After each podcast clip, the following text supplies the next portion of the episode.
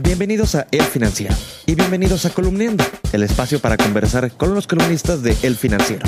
Soy Isaid Mera.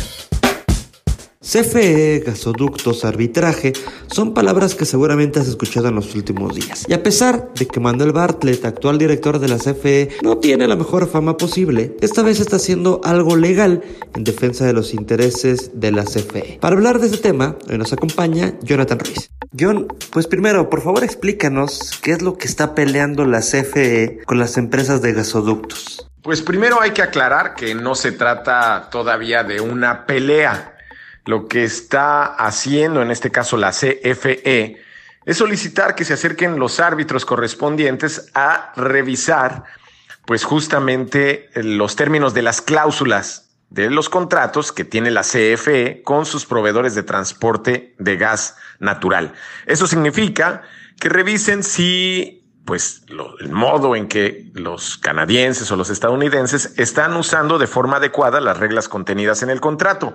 Por tanto, digamos que lo que quiere saber la CFE es si están cobrándole lo que debe ser o hay cosas que se están saliendo de la línea.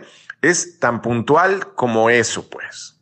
Pues Manuel Bartlett tiene mala fama, pero esta vez no está haciendo algo ilegal.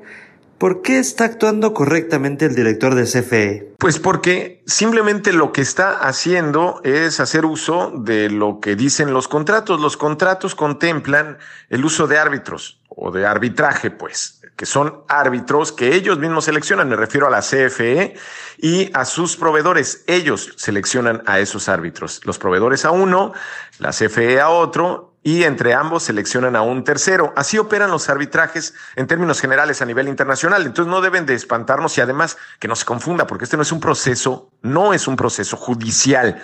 Eso no involucra al Poder Judicial de la Federación en México, no involucra jueces, no, no, no. Aquí se trata de eh, abogados que eligen las partes involucradas para definir eh, eh, si el uso de el contrato o de las normas contenidas en el contrato es el adecuado o alguien está rebasando la línea. Y está contemplado en el contrato que todas las partes firmaron en el momento en que convinieron la entrega de gas o el transporte de gas natural para la CFE por la vía de gasoductos. Por último, ¿esto es tan malo como muchos dicen en cuanto a la confianza para invertir en el país? Siempre el hecho de que ocurra algo inesperado o no común en lo que hace al transcurso de una negociación o de un negocio, pues obviamente hace ruido.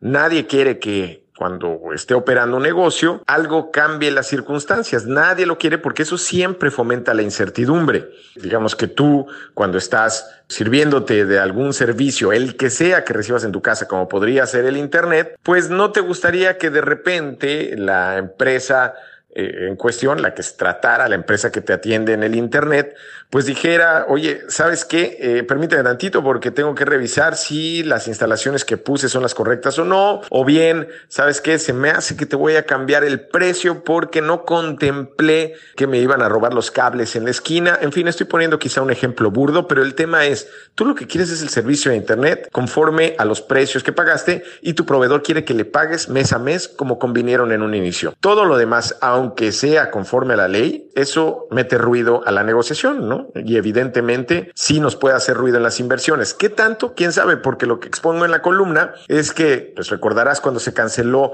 el tren de Querétaro a la Ciudad de México, que lo iban a hacer pues un consorcio chino, pues al final sí afectó la, imagen de México, aunque no de manera definitiva, pues siguieron viniendo inversiones. No obstante, un ejemplo muy claro del impacto para México de estas recurrentes digamos, eh, problemáticas que fomenta el gobierno, pues está en los bancos. Los bancos cobran altos intereses en México porque no nos tienen confianza y no nos tienen confianza porque con frecuencia cambiamos las reglas o algo no nos parece y bueno, eso se termina pagando, en este caso, por la vía de las altas tasas de interés que nos cobran a los mexicanos respecto a otros países. Y eso solo como ejemplo. La columna Aguas de Jonathan Ruiz la puedes leer lunes, miércoles y viernes en las páginas de El Financiero y también en www.elfinanciero.com.mx. Soy Said Mera, me despido, pero nos escuchamos muy pronto.